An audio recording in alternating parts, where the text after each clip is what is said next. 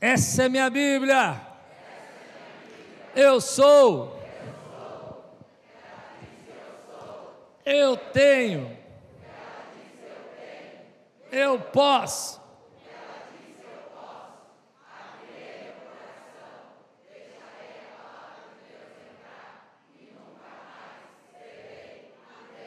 Aleluia, aleluia, glória a Deus, glória a Deus. É, estamos estudando a vida de Jacó, estamos quase no final já da, da nossa série. Eu acredito que hoje à noite tem mais uma, uma mensagem, e mais domingo que vem a gente termina essa série de Jacó. Uma série muito forte para mim, uma benção, uma, um tempo maravilhoso. E eu gosto muito de pregar em série porque ela vai me levando a assuntos que talvez eu não, não tratasse de uma maneira natural assim. Hoje o nosso assunto é problemas familiares, lutas dentro de casa.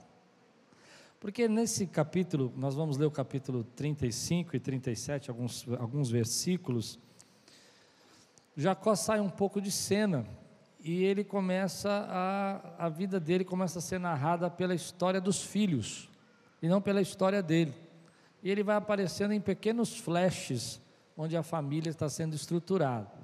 Então, Gênesis capítulo 35, a gente vai ler o versículo 21 e 22, e depois nós vamos ler alguns capítulos do, versículos do capítulo 37. Você está pronto? Amém? Israel partiu novamente, armou o acampamento adiante de Migdal e Éder.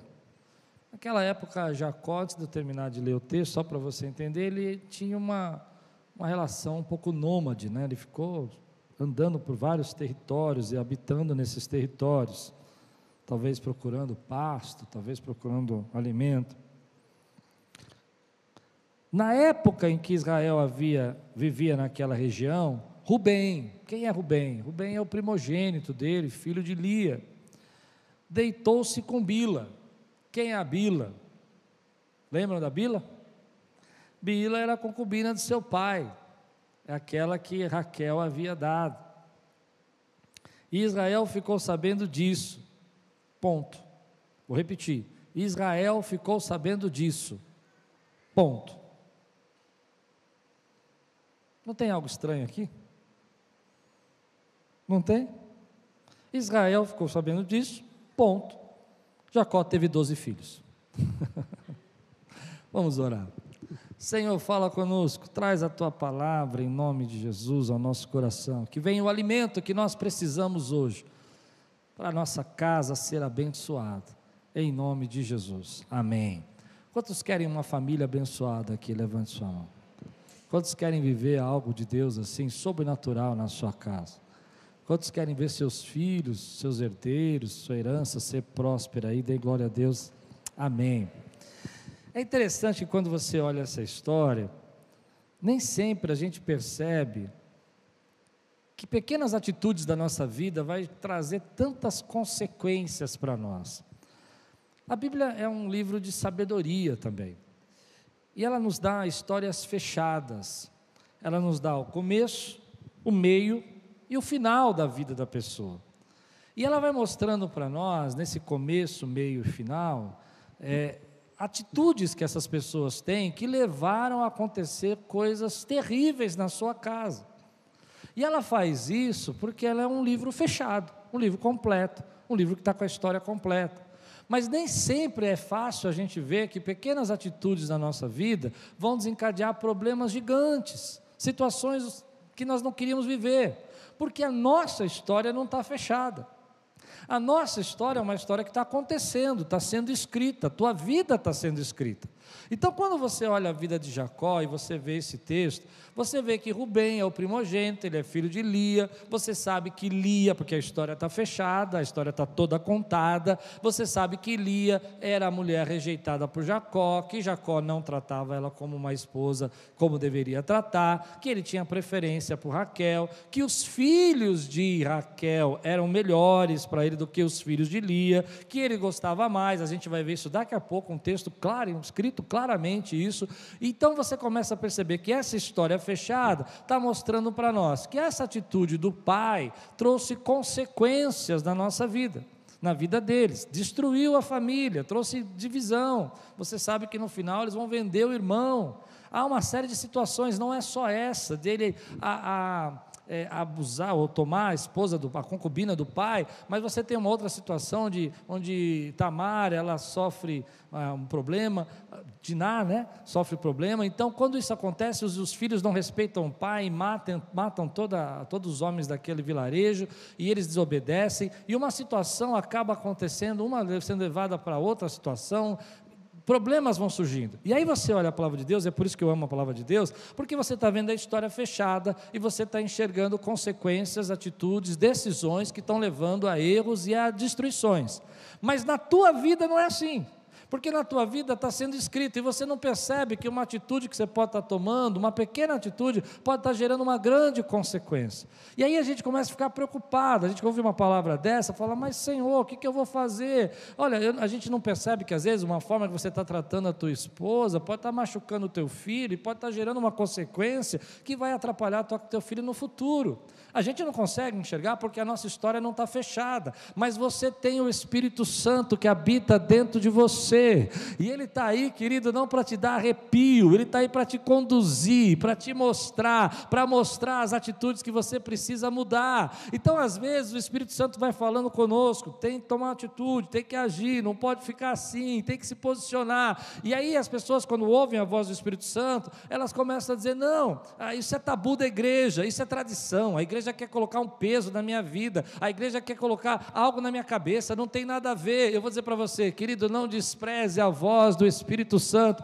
porque só Ele sabe o final da história, só Ele sabe que a decisão que você está tomando está levando você, às vezes, para um lugar que você não deveria ir, está trazendo um problema. Você crê no que eu estou pregando? Por isso a Bíblia é esse livro de, inspirado por Deus para que a gente pudesse aprender com os erros. E por isso ele registra erros terríveis de homens que são, na verdade, aqueles que são herdeiros da promessa, para que a gente possa perceber o desvio de Sansão e a gente possa aprender com ele e falar, olha, quanto potencial tinha Sansão e ele perdeu tudo aquilo porque ele se envolveu em atitudes erradas, para que a gente possa aprender com Davi, que no momento de glória, no momento que estava vivendo o reino restabelecido, é, começa a ficar preguiçoso e vai dormindo até tarde, fica olhando a mulher tomar banho. Não foi isso que aconteceu? Foi isso que aconteceu. E aí trouxe destruição para a casa dele. Essas histórias estão aí para evitar os nossos erros para evitar as nossas atitudes. Mas se elas estivessem só aí, talvez você não enxergasse. Mas você tem a presença do Espírito Santo de Deus para mostrar a você. Então, querido, quando o Espírito Santo fala com você, coisas simples como não assista aquela série, não é tabu da igreja. Não é a igreja que está querendo colocar na tua cabeça, como as pessoas dizem por aí, algo que está te prendendo. Na verdade, é que talvez aquela série vai esfriar o seu relacionamento com a tua esposa porque você não sabe o final. Quem recebe essa palavra que eu estou pregando aqui? E às vezes você não enxerga que isso está sendo guiado pelo Espírito Santo. Pois bem, eu quero dizer uma coisa para você: seja sensível à voz do Espírito Santo. Seja sensível ao que Deus está falando para você. Não endureça o seu coração. Às vezes, em coisas simples, em coisas que Deus está tocando no seu coração, não trate dessa maneira o seu marido. E aí você fala: Não, eu trato do jeito que eu quiser. Por que, que o Espírito está falando isso? Porque ele sabe que lá na frente circunstâncias vão surgir dessa atitude que vão atrapalhar a tua família, que vão atrapalhar os teus filhos. E é isso que está acontecendo com Jacó. Ah, o, o filho dele foi lá, pegou a concubina dele, ele ficou sabendo e ponto. Ele não faz nada, ele não repreende, ele não se posiciona, ele não corrige, ele simplesmente não faz absolutamente nada. E não é só essa vez que ele não vai fazer nada. Tem vários momentos que ele vai aparecer que ele não faz nada. Então hoje a palavra de Deus fala com o com meu coração, e eu gosto de aprender com a Bíblia, é que pequenos desvios são perigosos. E nem sempre a gente reconhece esses pequenos desvios. E não dá para reconhecer, porque a vida é cheia de artimanhas, tem cheia de lutas. O inimigo ah, anda ao derredor aí, trazendo artimanhas, armadilhas. Mas lembra que o Espírito Santo está na tua vida para te corrigir, para te ensinar. E não somente para te mostrar o que você não deve fazer, mas também para te mostrar o que você deve fazer. Quando você deve entrar com fé num propósito, quando você deve entrar com ousadia num objetivo, quando você deve ser, querido, querido, cheio da graça dele e buscar a direção para algo grande que você acha que é maior que você, está aí o Espírito Santo para te ajudar. Você crê nisso? Agora, o texto vai falar para nós que nós não somos neutros. Que às vezes circunstâncias da nossa vida, os problemas da nossa vida, as dificuldades da nossa vida vão acontecer e a gente acha que a gente é neutro. Que é aquela atitude, né? Tem gente que fala isso, né? Eu já ouvi muita gente falar isso. Não, isso que eu faço, eu faço sozinho. Ninguém está vendo. É secreto. É um problema meu. Se eu estou prejudicando, eu estou prejudicando só a mim mesmo. Não é verdade.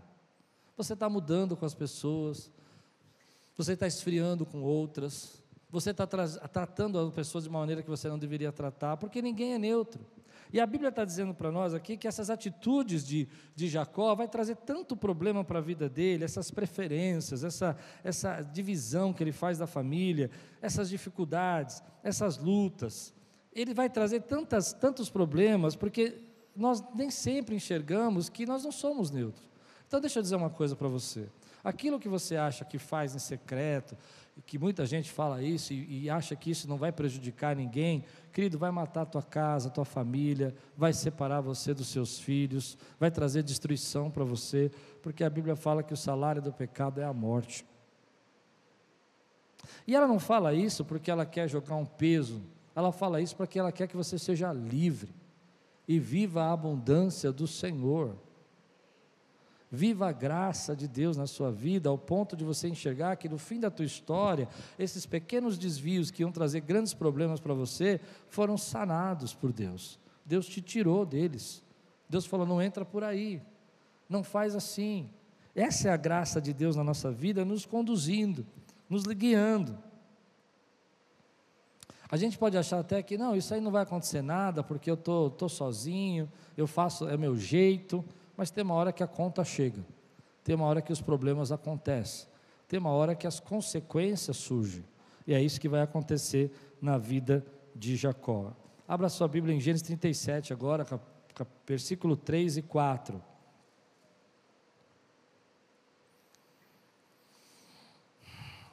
Ora, Israel gostava mais de José do que qualquer outro filho porque ele havia nascido em sua velhice.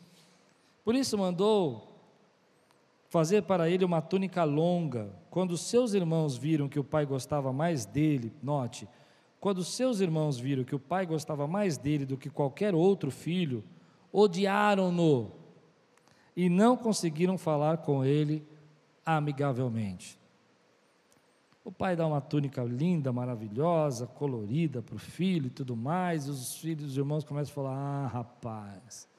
E a atitude do pai vai trazer ódio dos irmãos na vida de José. José não tem feito nada. Embora José fosse um menino aqui, nesse texto, a gente percebe que ele é um pouco orgulhoso, ele tem um pouco de vaidade, ele age de uma forma meio né, mimado pelo pai. Mas o problema não era esse, o problema era o pai. O problema era a atitude de desprezo, o problema era atingir o pai.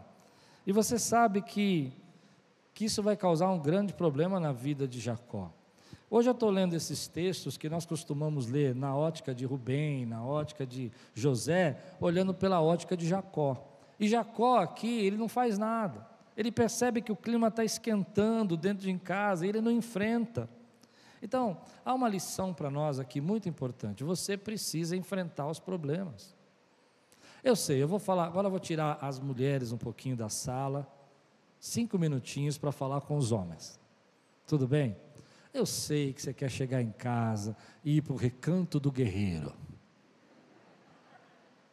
Eu sei. Você já trabalhou, você está cansado, está cheio de problema, tem alguém perturbando você no trabalho, você quer chegar em casa, você não quer ouvir barulho de criança.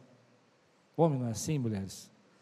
Você pega lá o seu controle remoto da sua televisão e entra no modo alfa, no modo alienação total e fica assim. E tem 50 mil canais na sua TV, você chega no 300 e volta. Uma vez que eu fiquei assim, um tempão, minha filha chegou e falou: Pai, você já rodou isso aí duas vezes. Dá para você escolher algum canal? Eu falei: O legal não é escolher o canal, o legal é ficar mexendo no botão. Mas você precisa enfrentar a crise, você precisa enfrentar o problema. Não dá para fazer como Jacó fez, vai deixando para lá. Ah, está vendo que o clima está esquentando entre família, deixa quieto, eu não quero me meter nisso. Não, você tem que enfrentar e tem que saber enfrentar, tem que conversar. Tem um escritor que eu gosto muito, ele chama Jordan Peterson, ele tem um, um livro interessante, no livro dele ele conta uma história que eu acho que tem muito a ver com conosco, assim, uma história que dá para aplicar como uma história eh, até meio espiritual. Ele fala sobre esses problemas de família, ele é um psicólogo, e ele conta que a família recebeu um presentinho, um dragãozinho para cuidar. Eu achei ótimo, porque eu gosto de espiritualizar as coisas. Dragão, é, lembra o diabo, às vezes o diabo manda um presentinho para sua casa. Já virou uma pregação para mim, na hora que eu vi a história do dragão. Você ganha um dragãozinho. E aí, esse dragãozinho foi recebido pela família, foi cuidado, era um, uma, um, virou um, um bichinho de estimação para casa. Mas todas as coisas que eles faziam, todas as lutas que eles tinham, né, as sujeiras que aconteciam, as batalhas, eles jogavam para baixo do tapete. E o, o dragão se alimentava das sujeiras que estavam embaixo do tapete. Está dando para entender ou não? E esse dragão foi crescendo. Foi crescendo de tanta coisa que era jogada para baixo do tapete, deixa para lá, conversa depois, depois a gente resolve, depois a gente cuida, e o dragão foi ficando grande. E chegou uma hora que o corpo do dragão já tomou toda a sala. E ninguém da família podia ficar na sala, porque o dragão estava no espaço da sala. E não é assim que o diabo faz? Você já não consegue ficar junto, você já não consegue sentar.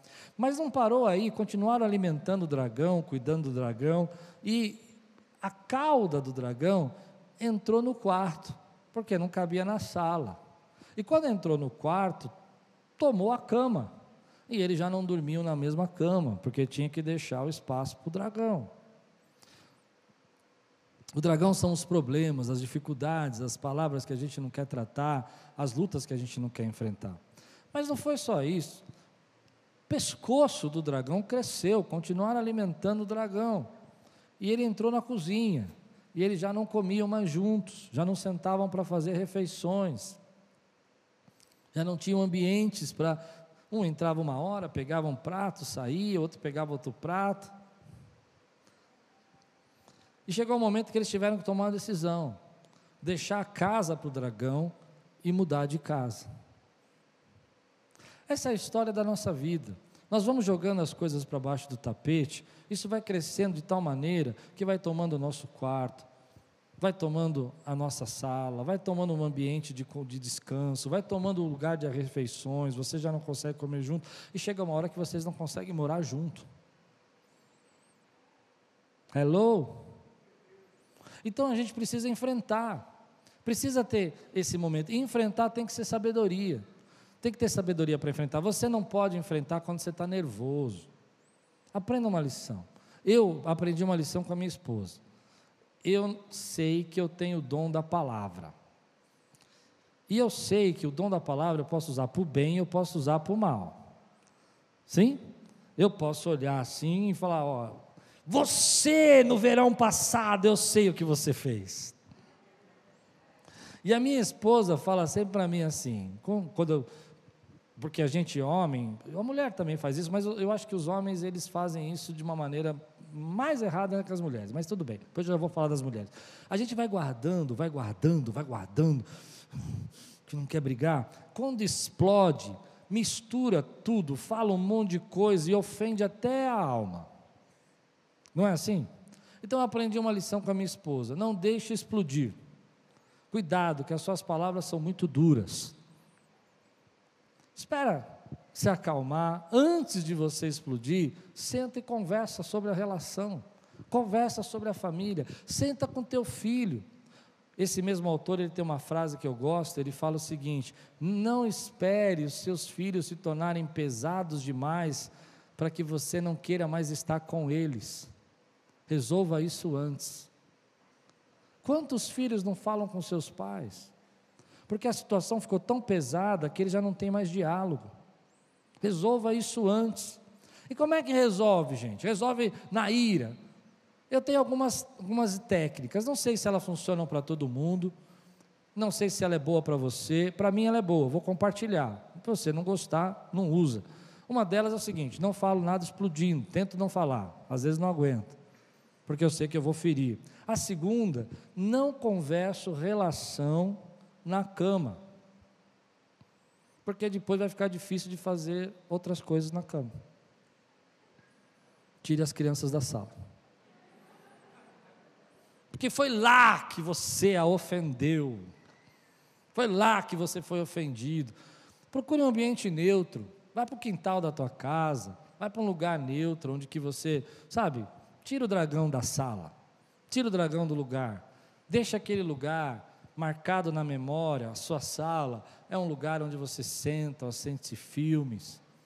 Eu ia até dar outra sugestão: vai lá numa padaria, numa lanchonete, compra um café, senta e conversa. Sabe por quê? Porque às vezes a gente pega o mesmo ambiente que a gente vai se curtir e vira um ambiente de batalha. Eu não sei se está dando para entender. E a nossa cabeça não consegue dividir o ambiente. Ou ali é batalha, ou ali é para curtir. Então, para minha casa é para curtir. Minha casa não é para ficar brigando em qualquer lugar, não. É melhor sentar no lugar e conversar. Geralmente eu faço isso nos momentos que eu estou calmo e geralmente eu faço nos momentos que eu estou fora de casa. Sentado, claro, se eu for sair num jantar romântico, não é o dia de você fazer isso, né? Uma vez eu vi isso num restaurante. O casal chegou, romântico, lugar lindo e tal, e o camarada decide discutir a relação. Acabou com a noite dele, né? Ali é, ali é outro momento né? mas tem que ser um momento proposital. A ideia, a ideia é essa: tem que ser um momento que você cria na tua vida. Jacó não vai fazer isso, ele vai deixar as coisas acontecer, isso vai custar caro demais para ele. Olha o que vai acontecer aqui depois, vai ficar muito caro. Versículo 10 a 11. Quando contou ao pai e aos irmãos, o pai repreendeu e lhe disse: Deixa eu explicar o que aconteceu. Lembra que José tem um sonho, que os irmãos se encurvam, que o pai se encurva para ele? Agora foi a primeira vez que o pai repreendeu. Primeira vez que você vê o pai repreendendo alguém aqui de tudo que aconteceu. E repreendeu por quê? Porque no sonho de José, José se encurva para ele. Ou seja, perdão, ele se encurva para José. E aí fala para ele: Não, espera um pouquinho, eu vou me curvar para você. Ele ficou bravo com isso. Não que os filhos iam se curvar, não que o menino estava falando, ele ficou bravo que ele ia se curvar. E aí a Bíblia diz que eles, que sonho foi esse que você teve? Será que eu, não, eu, a sua mãe e seus irmãos vivemos a nos curvar até o chão diante de você? Assim, note de novo, seus irmãos tiveram ciúmes dele. O pai, no entanto, refletia naquilo. A tensão aumentou, está chegando no momento que a coisa vai explodir, a omissão já não dá mais, os irmãos não estão aguentando mais, está piorando, está piorando, até que vai chegar o momento que eles vão vender José. 31 a 35.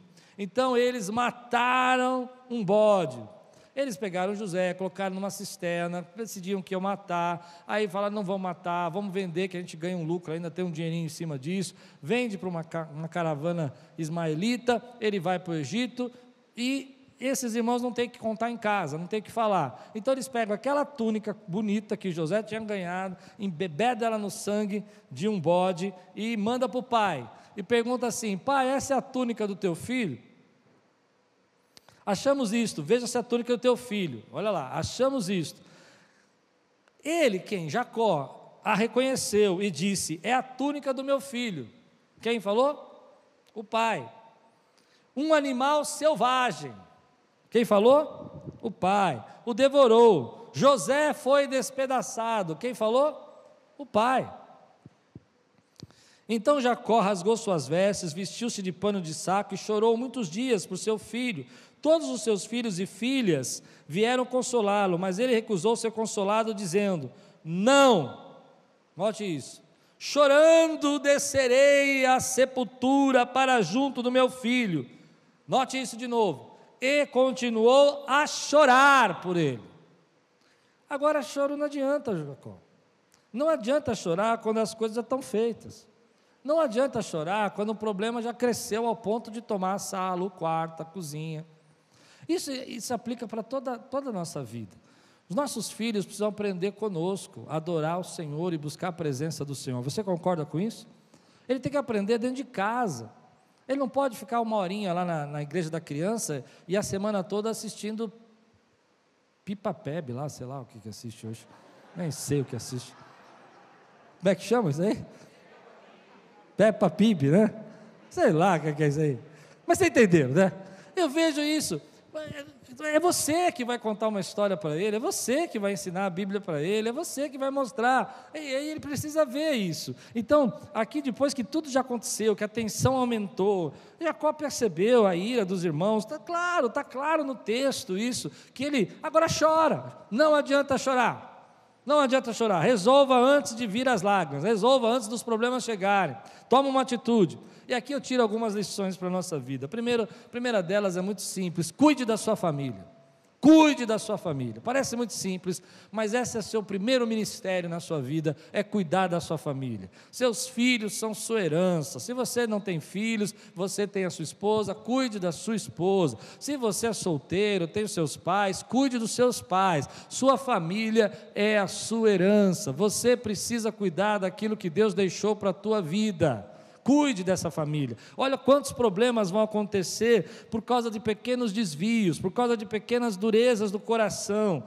Agora, olha que interessante, a Bíblia nunca escondeu os erros dos seus patriarcas, nem dos erros daqueles que foram o início de toda a história. Ela sempre mostrou para nós os erros dos servos dele, para que, a gente pudesse aprender a cuidar da nossa família. E uma das coisas que eu aprendo nesse texto que eu acho lindo, e eu queria que você prestasse muita atenção agora, porque essa é a parte que eu quero que você leve para casa, é que famílias não são máquinas.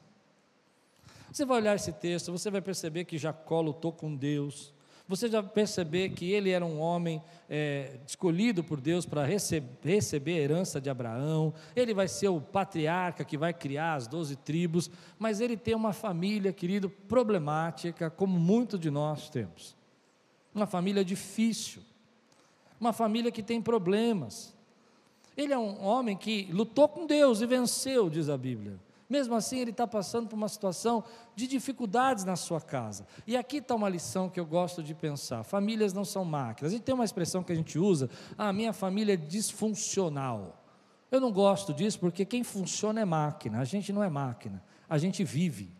A gente tem altos e baixos, a gente tem dificuldades, a gente tem períodos que a gente é mais, mais fervoroso, tem período que a gente está mais animado, mas você não pode deixar a sua família de lado, você precisa lutar pela tua família, ela é herança do Senhor na tua vida, você tem que lutar pelos seus filhos, e se você não ensiná-los, se você não cuidar, um estranho vai cuidar deles. Não, você não entendeu. Se você não discipular o teu filho, alguém que você nem imagina lá na escola, alguém na rua, vai ser o discipulador dele e vai ensinar tudo de errado que você não pode imaginar. Na minha vida aconteceu isso. Meu pai fora de casa, minha mãe doente, então meu irmão tinha um amigo, esse amigo do meu irmão virou meu discipulador. Só que o cara não tinha nada de Deus. Ele me ensinava a paquerar, a namorar, Porque ele era o meu. Eu não tinha meu irmão em casa mais, meu irmão Pascoal tinha casado, meu pai não estava em casa, minha mãe estava doente, meus tios não eram muito próximos. Eu vou me apoiar em quem? Alguém que tem uma figura que eu admiro. Quem que eu admirava? O irmão, o amigo do meu irmão. Era um cara descolado, um cara cheio de onda. Tá, tá, tá entendendo o que estou dizendo, né? Eu falei, é isso aí. É isso aí.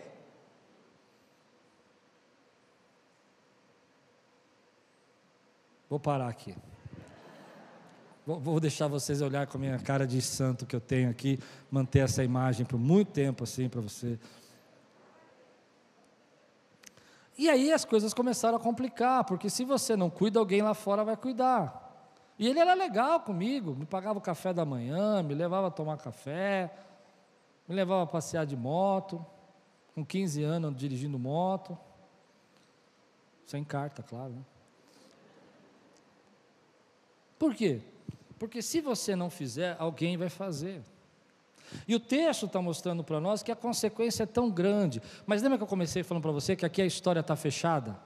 E você consegue ver o fim da história, e você consegue ver a consequência. Na nossa vida não sempre é assim. Nem sempre a gente consegue ver a consequência. A gente nem sempre consegue perceber que aquela atitudezinha tão simples que a gente acha está matando, está causando divisão. Então, deixe o Espírito Santo guiar você e livrar você desse mal, porque na verdade o que Deus não quer é que chegue nessa circunstância na tua vida.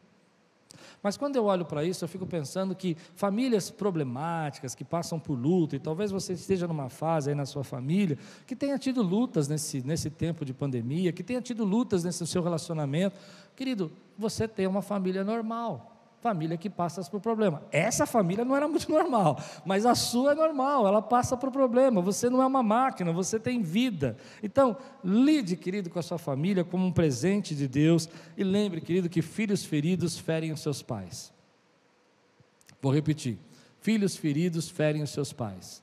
Os filhos vão ferir o pai, não só, não só José.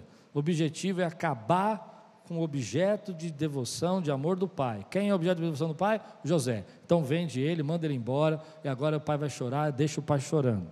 Mas aí tem uma coisa que eu acho linda, a palavra de Deus, eu queria trazer esperança para você. Eu queria trazer graça. Meu tempo acabou.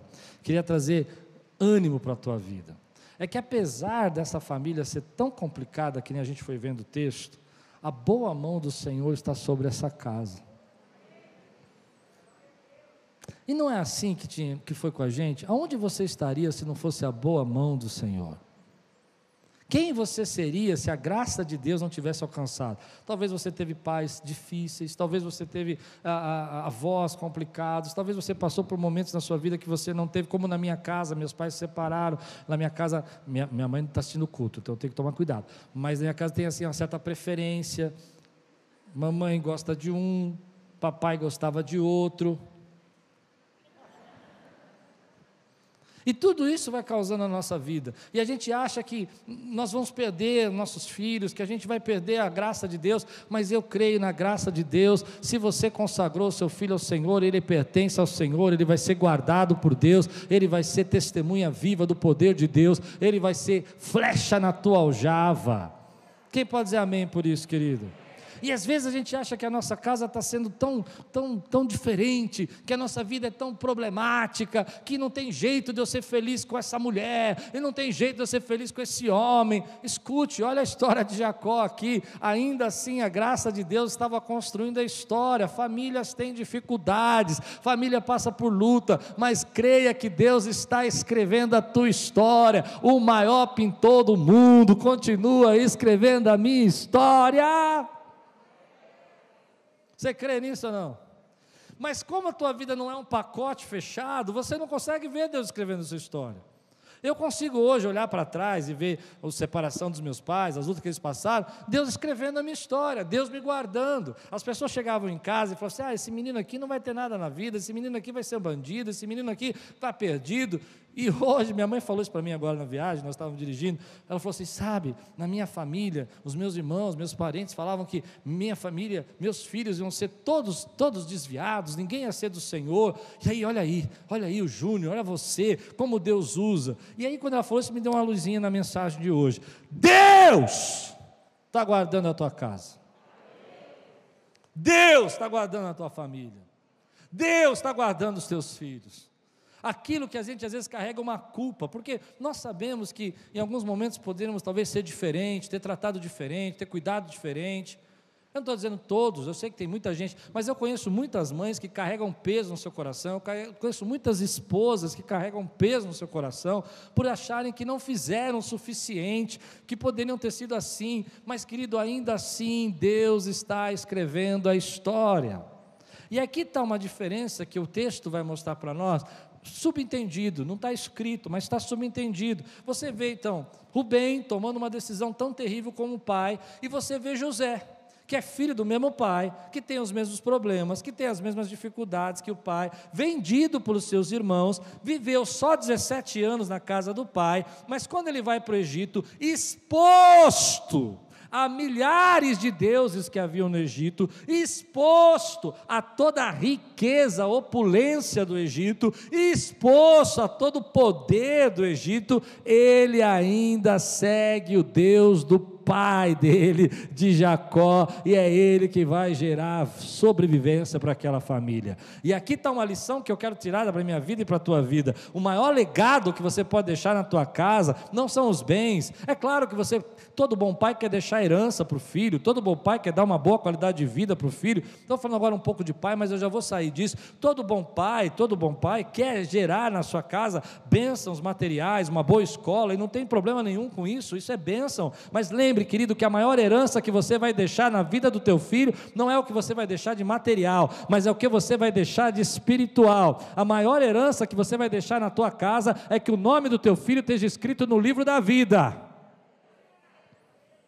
Aleluia. E isso, querido, é a nossa missão como pai mas também como, como marido, como, como esposa. A Bíblia está dizendo para nós, querido, faça do seu lar um lugar de graça, um lugar de bênção. Esse é o melhor lugar do, do mundo para você. Tua casa tem que ser o melhor lugar do mundo para você. Tira, querido, tudo que atrapalha, tudo que perturba. Cria um ambiente. Agora eu vou falar com as mulheres. Mulheres, vocês são uma benção. Vocês sabem que eu tenho que tomar cuidado e às vezes as pessoas acham que é brincadeira, mas eu acredito muito nisso. A igreja tem mais mulheres trabalhando do que homens, vocês sabem disso. Vai fazer um ciclo de oração aqui, vamos chamar aquele, agora vai ter agora dia 17 e 18. Vem aqui os homens, por favor, para provar que eu estou errado. Mas você vai chegar aqui, vai ter 60% de mulheres e 40% de homens. É verdade, não é? Mulheres oram, né, buscam, mas às vezes vocês causam.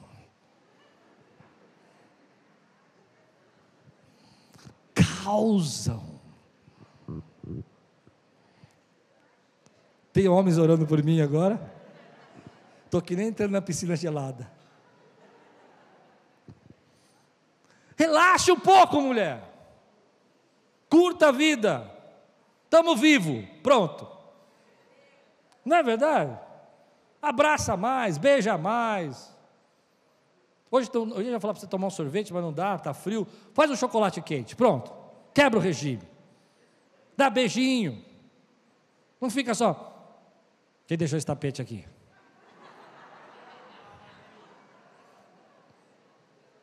Não é assim? Quero saber quem fez essa bagunça no meu balcão.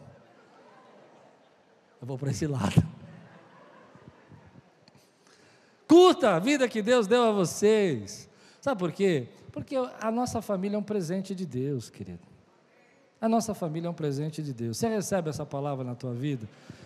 A Bíblia está aqui para nós para dizer assim: olha, a graça de Deus tem nos ensinado, tem conduzido, e aonde a gente não consegue acertar, a boa mão de Deus vai alcançar. Esteja sensível aos toques do Espírito Santo. Essa é a primeira lição. Pequenos desvios podem trazer grandes problemas. Em frente, se posicione. Se tiver que mudar, ceda, obedeça à voz do Espírito Santo. Não é tabu da igreja, não é o teu pastor que está querendo fazer tua cabeça, como a mídia às vezes fala. É o Espírito Santo que está mostrando que no final dessa história não vai dar certo. Amém, queridos? Por outro lado, querido, pega o dragão e põe para fora de casa. Aqui não é lugar de dragão. E eu vou dizer uma coisa: Satanás tem atacado as nossas famílias, tem atacado os casamentos tem atacado, queridos, os nossos filhos. Vocês sabem disso. Não precisa ser muito é, espiritual para perceber o ataque que as nossas famílias passam. O tempo todo a televisão passando casais extremamente apaixonados, lindos, que nunca brigam, que a mulher já acorda penteada, com cabelo, cheirosa, maquiada, o marido já sai com barriga tanquinho, com 60 anos de idade, nunca comeu uma pizza na vida dele, feliz, tadinho. Estou brincando. E essa imagem vai entrando na nossa cabeça, e a gente vai achando que é essa a realidade.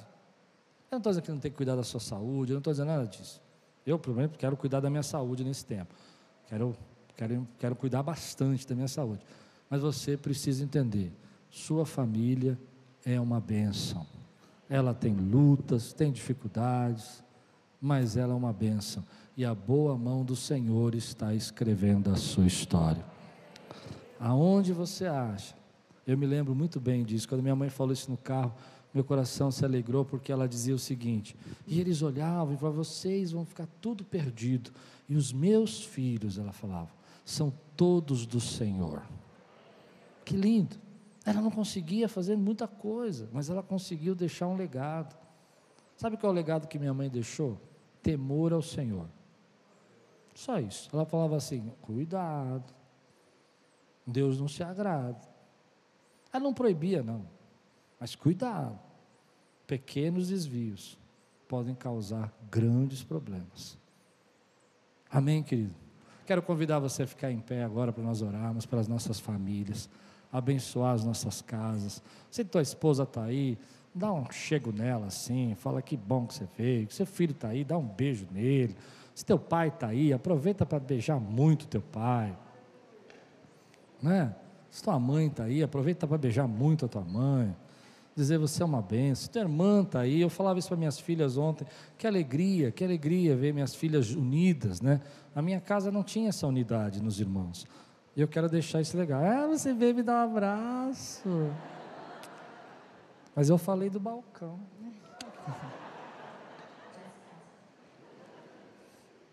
Que bom, que bom, que gostoso, né, queridos? Não é gostoso? Agora vamos abençoar a nossa casa.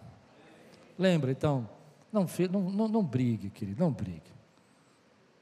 A briga é um dos cavaleiros do Apocalipse no casamento. Gostou? Vou repetir. A briga é um dos cavaleiros do Apocalipse do, do casamento. Quando o casamento está acabando, você começa a brigar. Você precisa aprender a conversar. A briga é uma força externa que você está querendo exercer para uma mudança de um pensamento. Por isso que algumas pessoas reclamam comigo que eu não dou muita bronca, porque eu não acredito. Eu acredito que se eu tenho que brigar com você para você fazer o que você quer, que eu quero, é porque você não me respeita, porque se você me respeita, você vai me ouvir. Amém? Então repreende esse cavaleiro do Apocalipse, você não vai precisar brigar mais. Exponha o teu coração, fala o que você sente. Fala, eu me sinto humilhado. Não tenha vergonha, não, eu faço isso. Eu faço. Eu me sinto envergonhado quando você faz isso. Aí às vezes a Lupe fala para mim, mas é uma bobagem, dá risada. Ela fala, ah, com isso. Porque ela é carioca, eu sou paulista. Então tem coisa que ela faz que eu falo, meu Deus do céu, São Paulo, me ajuda aqui, Jesus. Né? Hoje nem tanto, porque agora né, já estão muitos anos, mas no começo, né? No começo. Mas tem coisa que eu fazia que ela falou assim, nossa, como você é chato, porque São Paulo é chato mesmo. Né? Carioca é chinelo. É uma benção. Aprendi a amar os cariocas assim. Você recebe essa palavra na tua vida, querido? Levante sua mão e eu quero que você ore comigo agora. Diga assim: a minha família é uma herança, é um presente de Deus da minha vida. E eu estou recebendo nessa manhã sabedoria para cuidar desse presente. Sou sensível ao Espírito Santo que me conduz nos meus desvios e me traz de volta para aquilo que é a boa, perfeita vontade do Senhor. Agora, se você tem filhos ou vai ter filhos, diga aí: meus filhos serão como flechas na minha aljava, serão a minha herança, serão a bênção na minha casa. Eu vou gerar filhos para que preguem, para que ensinem, para que ajudem. Eles serão agentes de Deus nesse mundo e todo ataque de Satanás nos casamentos, nos filhos, nas mentes, eu repreendo e expulso em nome de Jesus. A minha família é família bendita, no nome do Senhor. Aleluia.